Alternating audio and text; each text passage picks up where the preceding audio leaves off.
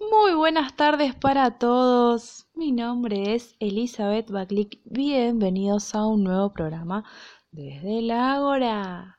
El tema de hoy es cuerpo y modernidad. Vamos a estar abordando temas como la biopolítica y vamos también a estar abordando al gran autor Schagroski con su texto El cuerpo en la escuela. Sí, vamos a estar hablando un poco de estos conceptos, pero quiero saber qué piensan ustedes acerca del cuerpo moderno, quiero leerlos, quiero charlar con ustedes acerca de esto y quiero saber sobre todo qué piensan, qué reflexiones hacen. Así que los leo al final para, para ver un poco qué, qué piensan ustedes. Vamos a arrancar con la actualidad. De cierta forma, las modificaciones que está sufriendo nuestro comportamiento a raíz de la pandemia. Tuvimos que cambiar nuestros comportamientos. De cierta forma se tuvieron que disciplinar nuevamente nuestros cuerpos, ¿no? Estábamos acostumbrados a, estar cerca de las personas, a poder saludar, hablar, abrazarnos. Y hoy debemos mantener la distancia, ¿no? Estar aislados. Y obviamente es algo que cuesta mucho. Pero como dicen todos, la nueva modernidad, hay que adaptarnos a la nueva modernidad. Ahí es donde entra uno de los temas de hoy, la biopolítica. Sabemos que la biopolítica se refiere a un poder sobre la vida, ¿no? Eh, a mecanismos de adiestramiento, disciplina y control sobre los individuos. La biopolítica opera a través de dos mecanismos. El primer mecanismo se centra en el cuerpo como una máquina, ¿no? En poder disciplinarlo y en lograr un cuerpo dócil. El segundo mecanismo, como ya sabemos, actúa sobre el cuerpo colectivo, ¿no? Acá se trata un poco más de políticas que regulan a la población, que regulan en, sí el control, ¿no? Eh, el comportamiento de la población, que está bien, que está mal lo que veníamos charlando.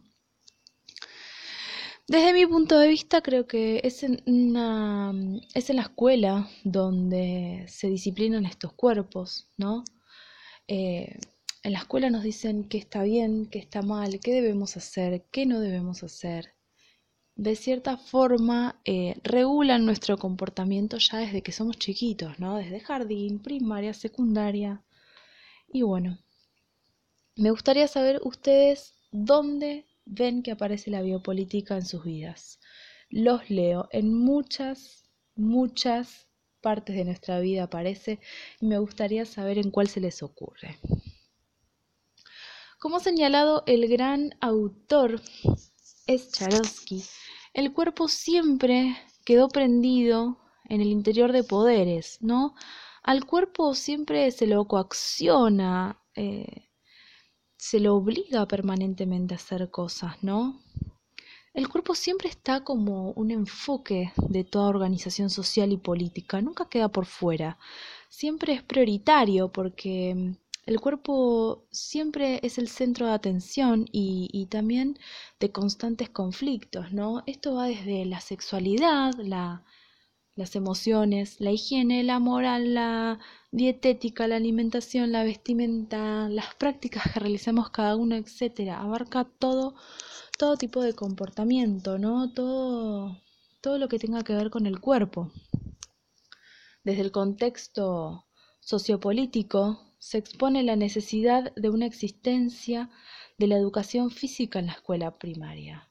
¿Esto para qué? Para poder formar una juventud fuerte, sana y disciplinada. El conocimiento sobre un cuerpo sano e higiénico proviene del modelo histórico biológico del cuerpo humano. Según este modelo dominante, un cuerpo sano es estéticamente esbelto, el cual se manifiesta en destrezas, generando un cuerpo adiestrado e instrumental. ¿Qué creen ustedes que quiere decir con un cuerpo instrumental? Los quiero leer, quiero saber qué opinan sobre esto quiero, quiero debatir un poco con ustedes acerca de, de estos conceptos, a ver si opinan como yo.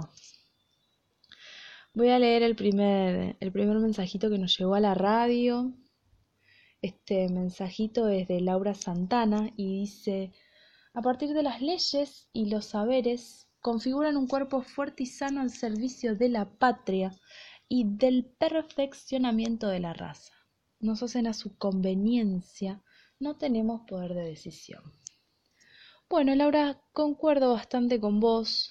Em, sí creo que, que nuestro comportamiento está totalmente regularizado y tiene que ver también con las reglas que se establecen en nuestra sociedad, las reglas de convivencia, digamos.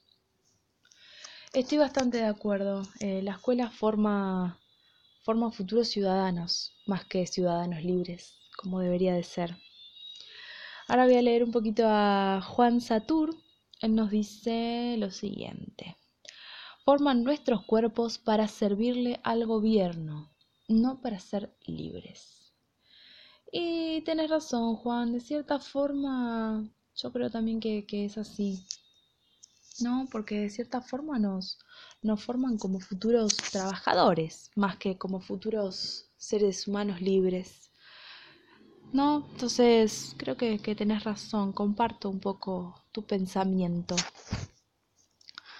Vamos a leer ahora a Oscar Fuentes. Oscar Fuentes nos dice, la educación está llena de biopolítica en toda nuestra vida está presente. Comparto totalmente con vos, Oscar. Muchas partes de nuestra vida en las cuales algunas no nos damos cuenta. Está presente la biopolítica. Totalmente de acuerdo. Y una de las principales es la escuela. Desde que, chiquititos, desde que vamos a jardín. Vamos ahora con Laura Vázquez. ¿Sí? Laura Vázquez nos dice somos formados para servirle al futuro, para servirles en el futuro, perdón. Nuestro cuerpo debe seguir los lineamientos establecidos y cuando un cuerpo rompe esos lineamientos es discriminado. Comparto totalmente con vos, Laura. A partir de la, discriminación viene todo lo que es el bullying. Y sí, es verdad, porque como nos dice nuestro querido autor, ellos quieren cuerpos esbeltos, ¿no? Hay ciertos lineamientos establecidos, ¿no? Sobre todo ahora, eh, lo, muy, lo más moderno, ¿no? Que es cuidarse, cuidarse, hacer ejercicio, comer bien, estar bien. Eh, pero sí, hay, hay ciertos lineamientos establecidos y, y el que no los cumple muchas veces es discriminado, es algo que como sociedad tendríamos que, que modificar. Vamos a leer a mi último oyente que me escribió. Ella es Sofía Pasteur y nos dice, vivimos rodeados de poder ejercido sobre nuestro cuerpo para perfeccionarlo. Sí, eh, el, conocido perfeccionamiento de la raza. Comparto totalmente. Vivimos de, poder, ¿no? La biopolítica es poder ejercido en nuestras vidas. Y, y sí, a veces está más presente de lo que nosotros mismos nos damos cuenta.